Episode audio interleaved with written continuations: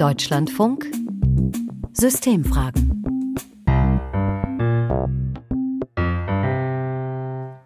Es gibt Dinge im Leben, die sind für so viele Menschen ein Ziel, ein Traum, wonach sich gesehnt wird. Und eins davon, das ist die lebenslange Liebe und dann auch Treue.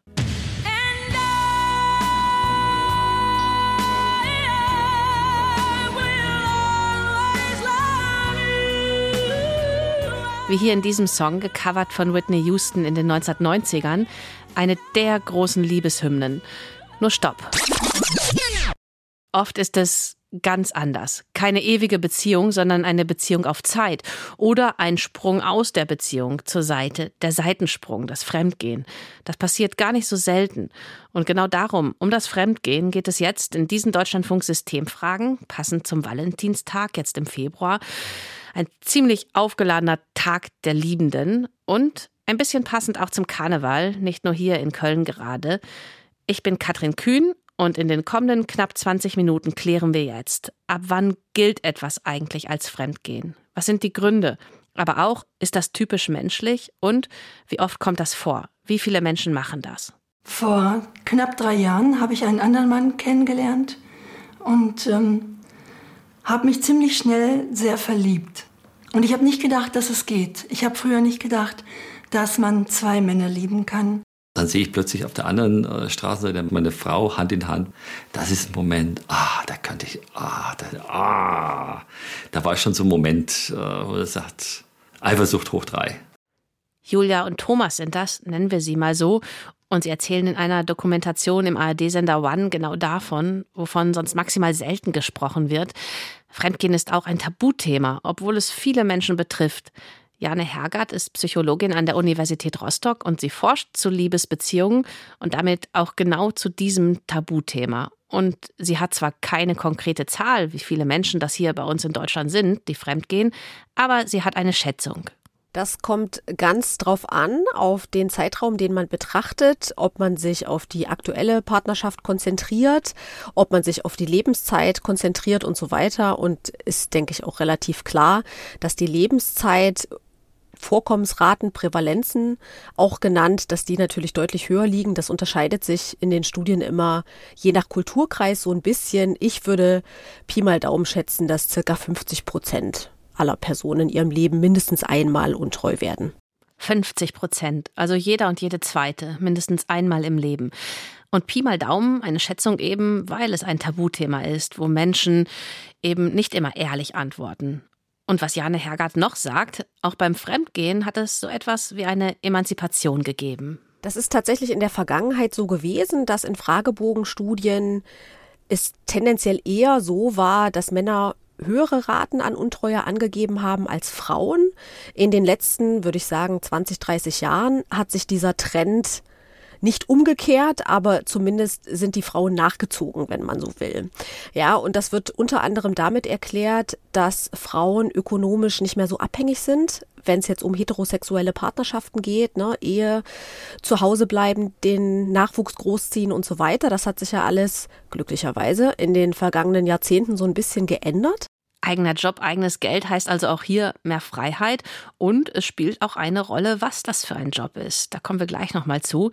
Erst jetzt ein Exkurs in die Biologie. Denn das gilt nicht nur für uns Menschen, dass wir so etwas machen, eine Paarbeziehung anstreben und dann trotzdem nicht treu bleiben. Das gibt es auch bei Tieren. Bei Vögeln leben mehr als 90 Prozent der Arten in Paaren. Bei Säugetieren und Primaten, also Affen, immerhin noch bis zu 15 Prozent. Gesagt hat mir das Peter Kappeler. Er ist Verhaltensbiologe an der Universität Göttingen und beschäftigt sich schon viele, viele Jahre mit dem Zusammenleben, dem Sozialsystem von Tieren. Er hat so einige Beispiele im Gepäck. Zum Beispiel gibt es auch da Fälle, wo das Fremdgehen von den Weibchen ausgeht oder offizieller der Ausbruch aus der Paarbeziehung. Ja, es gehören ja bekanntlich immer zwei dazu, aber äh, es gibt tatsächlich vor allen Dingen von mehreren Vogelarten entsprechende Daten, wo man also Tiere besendert hat und verfolgt hat und dann geguckt hat, wer initiiert denn solche Verpaarungen außerhalb dieses sozialen Verbundes.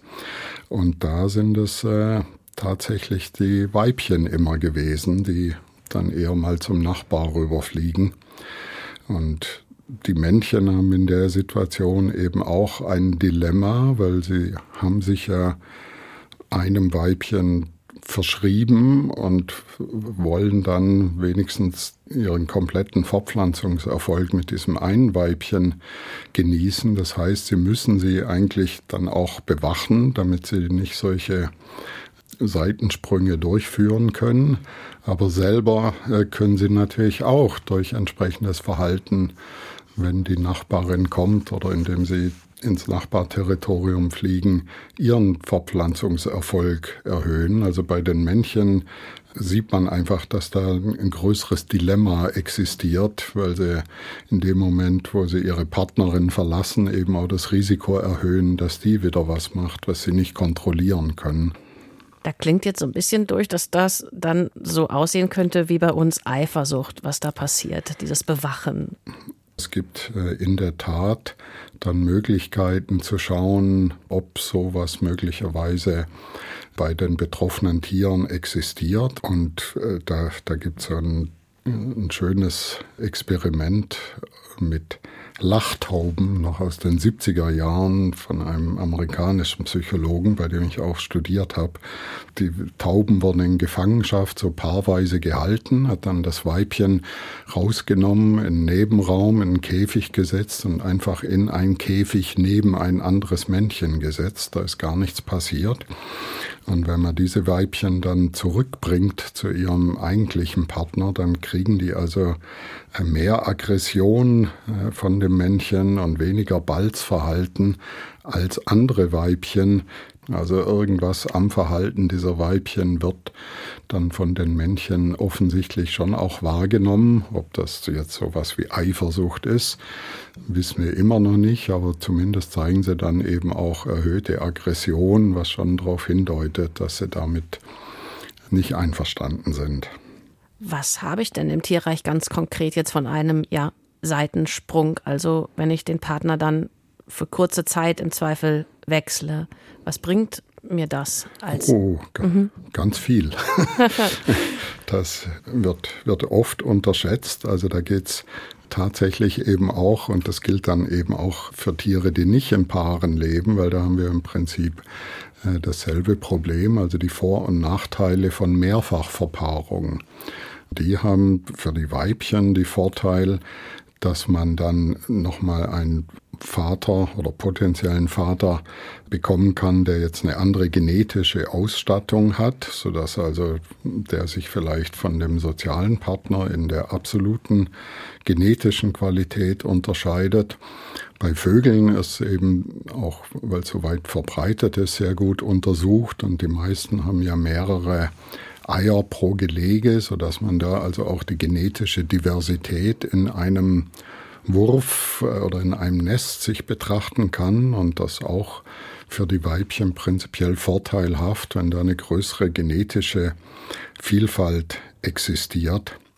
Gibt es aber auch andere Arten, bei denen die Weibchen selber unmittelbare Vorteile bekommen, wenn sie sich mit Männchen verpaaren, in Form von sogenannten Brautgeschenken, dass die Männchen also was, in der Regel was zu fressen mitbringen. Und je mehr Geschenke so ein Weibchen kommt, umso mehr Eier kann sie produzieren. Das erhöht also dann auch ihren persönlichen Fortpflanzungserfolg. Es gibt auch Arten, bei denen man weiß, dass da die Männchen besonders aufdringlich sind und die Weibchen also wirklich belästigen und sie vom Fressen abhalten. Und da beobachtet man Kopulationen, die dann so interpretiert werden, dass man denkt, damit werden diese Männchen einfach ruhig gestellt und die Belästigung hört auf. Also es kann auch solche banalen Gründe haben. Sagt Peter Kappeler, Verhaltensbiologe an der Universität Göttingen. Und er hat auch gesagt, wenn man jetzt wissen will, wo gibt es hier Parallelen zu uns Menschen oder zum Glück auch keine Parallelen, da haben wir keine so gute Datenlage. Tiere lassen sich halt einfacher beobachten und tracken, nicht nur bei diesem Thema jetzt, als wir Menschen. Aber es gibt natürlich durchaus Forschung dazu. Und Mirko Smiljanic hat sich da jetzt für unseren Kulturkreis, wie es so schön heißt, mal auf Stand gebracht. Wir sind zusammen hier im Studio. Mirko, warum gehen Menschen fremd? Also maximaler Fortpflanzungserfolg, wie eben gehört, da würde ich sagen, darum geht es hier nicht. Nein, das ist absolut richtig. Bei Menschen steht die Qualität der Beziehung im Vordergrund. Mal ganz vereinfacht gesagt, Männer und Frauen gehen dann fremd, wenn die Beziehungszufriedenheit nachlässt. Und diese Beziehungszufriedenheit in Kombination mit einigen anderen Faktoren, die kann auf ganz unterschiedliche Weise gestört werden. Uta Himmelmann, Psychologin und Paartherapeutin aus Köln, sieht das so. Zum Beispiel, wenn sich eigene Bedürfnisse, Erwartungen und Wünsche im jahrelangen Zusammenleben verändern und vom Gegenüber nicht beachtet werden. Außerdem wird häufig nicht beachtet, ist es auch eine Frage der Möglichkeiten, unbemerkt fremd zu gehen. Ähm, da gibt es auch große Unterschiede. Zum einen muss es zeitlich möglich sein. Da hat es eine Vollzeitmutter oder ein Vollzeitvater, die jeweils mit ihren Kindern zu Hause sind, deutlich schwerer als eine Person, die häufig auf Dienstreise über Nacht weg ist. Darüber hinaus kann man sagen, ähm, kommt es häufiger zu Fremdgehen, wenn äh, der Fremdgänger, die Fremdgängerin einen höheren Marktwert hat und bei anderen potenziellen Partnerinnen besser ankommt. Also zum Beispiel eine große körperliche Attraktivität hat, eine hohe gesellschaftliche Stellung oder eine gute finanzielle Situation. All das führt aber nicht zwingend zu Untreue. Ausschlaggebend für viele Frauen und Männer ist etwas ganz anderes. Sie fühlen sich in der neuen Beziehung bestätigt und begehrt. Da gibt es vielleicht tatsächlich eine Parallele zu dem, was Peter Kappler eben erzählt hat, mit dem Umwerben etwas Neues bekommen. Also, sie führen etwa einfühlsame Gespräche und finden, was sie vielleicht jahrelang vermisst haben. In der Regel haben sie auch besseren Sex der aber letztlich nicht entscheidend ist. Wichtiger sind die Gefühle, begehrt und bestätigt zu sein. Also vielleicht sind das einfach dann auch nur die besseren Gespräche mit wem anderen, wo sich dann ja schon fragen lässt, wo beginnt das denn eigentlich Untreue? Wann fängt das an? Ja, das ist eine ganz simple Frage im ersten Moment, die aber gar nicht so einfach zu beantworten ist. Beginnen wir mal mit den Extremen. Klarer Fall, wer in einer Beziehung lebt und mit einer anderen Frau oder einem anderen Mann schläft, der oder die geht fremd. Ich glaube, da sind sich alle einig. Auf der anderen Seite steht diese Definition von Jesus von Nazareth aus der Bibel im Matthäusevangelium. Ich aber sage euch, jeder, der eine Frau ansieht, sie zu begehren, hat schon Ehebruch mit ihr begangen in seinem Herzen. Das sind so die beiden Pole, zwischen denen es aber noch weitere Verhaltensweisen gibt. Claudia Schmiedeberg, Soziologin an der Ludwig-Maximilians-Universität München, hat genau dazu geforscht mit einem Experiment im Rahmen des deutschen Familienpanel. Das ist eine größere repräsentative Längsschnittstudie, wo also immer wieder dieselben Menschen befragt werden. Und da kristallisierte sich diese Antwort heraus. Für die Mehrheit der Befragten, also so 60 Prozent ganz grob, fängt Fremdgehen beim Küssen an. Also tatsächlich diese expliziten körperlichen Handlungen sind das, was es eigentlich ausmacht. Wenn man jemanden regelmäßig trifft, für so ein, zwei Monate, dann ist das für viele Leute noch nicht Fremdgehen. Aber wenn man den dann auch noch küsst, dann eben schon. Im Endeffekt einfach gesagt, beim Küssen fängt es an und beim Sex ist es eindeutig die rote Linie überschritten. Also die Definition ist nicht starr, aber man kann schon sagen, wenn es körperlich wird, richtig körperlich wird, dann ist das für die meisten Fremdgehen. Und wie oft sind solche neuen Beziehungen dann mehr als nur ein Seitensprung? Also wie oft kommt da dann was Neues, was Dauerhaftes? Natürlich, das gibt es auch. Er oder sie trifft die große Liebe, kommt vor. Klar ist aber auch, viele Affären enden schon nach einem Monat, einige die sogenannten One-Night-Stands schon nach einer Nacht. Wie viele es ganz genau sind, lässt sich übrigens wissenschaftlich nur sehr schwer ermitteln, darum diese eher vagen Angaben. Bei Beziehungen, die von beiden auf Dauer angedacht sind, muss man sich aber auch darüber im Klaren sein, wer fremd geht, befindet sich in einer hormonell aufgeladenen Ausnahmesituation. Dopamin, Adrenalin, Testosteron, Serotonin, Pheromone, also die Botenstoffe der Liebe, ja, die leisten ganze Arbeit. Dummerweise stellen sie ihre Arbeit aber auch irgendwann ein, sagt die Münchner Paar- und Sexualtherapeutin Andrea Breu. Das ist ja die ganz normale Verliebtheitsphase. Also ich sag mal, wer sagt so zwischen drei Monaten und drei Jahren, je nach Beziehungskonstellation. Ein Unterschied, ob ich nach drei Tagen schwanger bin und mit dem zusammenziehe oder ob ich nach drei Jahren immer noch eine Fernbeziehung habe. Also Fehler, die in der ersten Beziehung gemacht worden sind, die werden sich mit sehr hoher Wahrscheinlichkeit in der neuen Beziehung wiederholen. Ich will es mal ein bisschen pathetisch sagen, trotz aller Euphorie über das aufregende Leben mit dem Geliebten oder der Geliebten, ja irgendwann wird auch das zur Gewohnheit. Und dann gibt es ja auch noch die, die ja übrig bleiben, wo das dann ziemlich schmerzhaft ist, das zu erleben. Also wir haben das ja vorhin auch gehört, als der Mann beschrieben hat, wie er seine Frau auf der anderen Straßenseite mit, mit wem anderen gesehen hat. Warum ist das so? Ja, es gibt tatsächlich kaum etwas Schmerzhafteres als die Erfahrung, wenn einer der beiden Partner eine Geliebte oder einen Geliebten hat. Betrogene Personen zeigen manchmal sogar Symptome einer posttraumatischen Belastungsstörung inklusive Flashbacks, das sind plötzliche Erinnerungsblitze. Sie erleben ein Trauma. Viele haben das Gefühl, als ob ihnen der Boden unter den Füßen weggezogen wird. Also zum einen wird ja verletzt, ich habe ein Vertrauen mit dem anderen, also ein Verrat, da ist ein Verrat dabei, ja. Also ich meine, jetzt muss man sich mal vorstellen, ich habe manchmal Leute, die machen das sogar bei sich zu Hause, also die bringen einen fremden Menschen in die eigenen vier Wände, also das ist ja eine Riesenkatastrophe. Dann kommt noch dazu, jetzt stellen Sie sich mal vor, ähm, so eine soziale Geschichte, also es ist vielleicht jemand aus dem Freundeskreis, also jemand, der mich kennt, aber ich ihn nicht kenne oder also zumindest nicht kenne als als Konkurrenz oder als als äh, Nebenbuhler und und dann kommt natürlich auch diese sexuelle Verletzung dazu, also diese Exklusivität. Also die meisten Menschen gehen bis heute ja davon aus, auch wenn sie nicht drüber sprechen, dass ihre Beziehung eine monogame Beziehung ist. Eine Reaktion nach solchen schmerzhaften Erfahrungen, die ist sicherlich die Trennung. Tatsächlich ist es aber so, dass viele Paare genau das nicht tun. Und warum? Im Idealfall, sie lieben sich noch immer, sie sind sich genug. Claudia Schmiedeberg von der LMU München hat im Rahmen ihrer Forschung aber noch etwas anderes herausgefunden. Paare, vor allem ältere, wägen ab. Was bekomme ich, wenn ich mich trenne? Aber auch, was verliere ich? Die Kinder sind ein großer Faktor, natürlich. Aber eben, es sind auch Sachen wie eben die gemeinsamen Urlaube, die gemeinsamen Erinnerungen. Vielleicht auch einfach gemeinsame Hobbys, die man hat. Oder die Arbeitsteilung, dass man dann plötzlich seine Steuererklärung wieder selber machen müsste oder ähnliches. Carol Rusbelt, eine US-amerikanische Organisationspsychologin, spricht vom Investmentmodell enger Beziehungen. So schmerzhaft Untreue für einen der beiden Partner auch sein mag, abhängig von den bisherigen Investitionen, also Hauskauf etwa, Kinder, eingebrachte Lebenszeit und so weiter, arrangieren sich viele Paare lieber, als sich zu trennen. Auf keinen Fall ist Fremdgehen aber eine Methode, die kriselnde Beziehung wieder aufleben zu lassen. Auch das kann man immer wieder mal hören und lesen.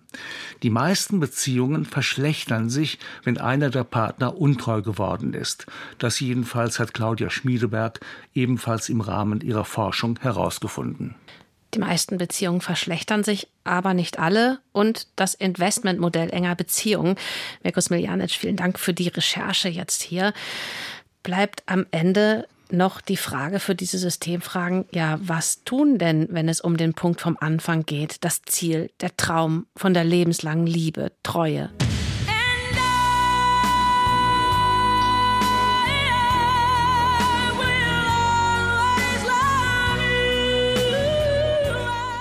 Was ist dafür nötig, wenn ich eine Beziehung habe, in der ich das schaffen will? Die Kölner Psychologin Uta Himmelmann sagt da, es kommt darauf an, sich gezielt Zeit für sich zu zweit einzuplanen, selbst im vielleicht ach, ganz so stressigen Alltag. Und es kommt auf noch etwas an. Also man könnte es auch nennen, nicht nur Rezeptuntreue zu verhindern, sondern generell auch ein Rezept, glücklich zu sein in der Beziehung. Ne? Also es ist wichtig, äh, halt auch, um eben Untreue zu verhindern, Ehrlichkeit und Offenheit. Denn generell ist wichtig gegenseitige Wertschätzung und besonders wichtig auch eine gute Kommunikation, mit deren Hilfe Bedürfnisse besprochen und Kompromisse gefunden werden können. Ehrlichkeit und Wertschätzung, keine so neuen, aber eben weiter so wichtigen Grundlagen. Und Verhaltensbiologe Peter Kappeler hat uns übrigens gesagt, Paare, die ein Leben lang zusammenbleiben, das ist auch im Tierreich die Ausnahme, aber das gibt es. Es gibt schon ein paar so Beispiele, die immer wieder erwähnt werden für das, was sich Menschen unter diesem System vorstellen, so lebenslange Einehe, also die Leute, die so die goldene und eiserne und wie die alle heißen Hochzeiten mhm. feiern, die das ganze Leben zusammen sind, dass es äh, von Albatrossen beschrieben und bekannt, dass die wirklich mit demselben Partner oder derselben Partnerin das ganze Leben lang zusammen sind und auch wenn einer davon stirbt, sich scheinbar nicht mehr neu verpaaren. Ein ganzes Leben lang. Vielleicht wäre das ja auch mal ein passendes Symbolbild zum Valentinstag, der Albatros, der das eben nicht macht, Fremdgehen. Die I will always love yous unter den Tieren quasi, wenn man es denn so nennen kann. Jetzt zum Ende dieser Deutschlandfunk-Systemfragen. Ich bin Katrin Kühn und sage vielen Dank fürs Dabeisein. Und kommende Woche, das ist jetzt ein ziemlicher Themenbruch, da schauen wir auf zwei Jahre Ukraine-Krieg. Wie geht es eigentlich den Menschen, die aus der Ukraine hierhin geflüchtet sind, zu uns nach Deutschland? Wie ist ihre Situation?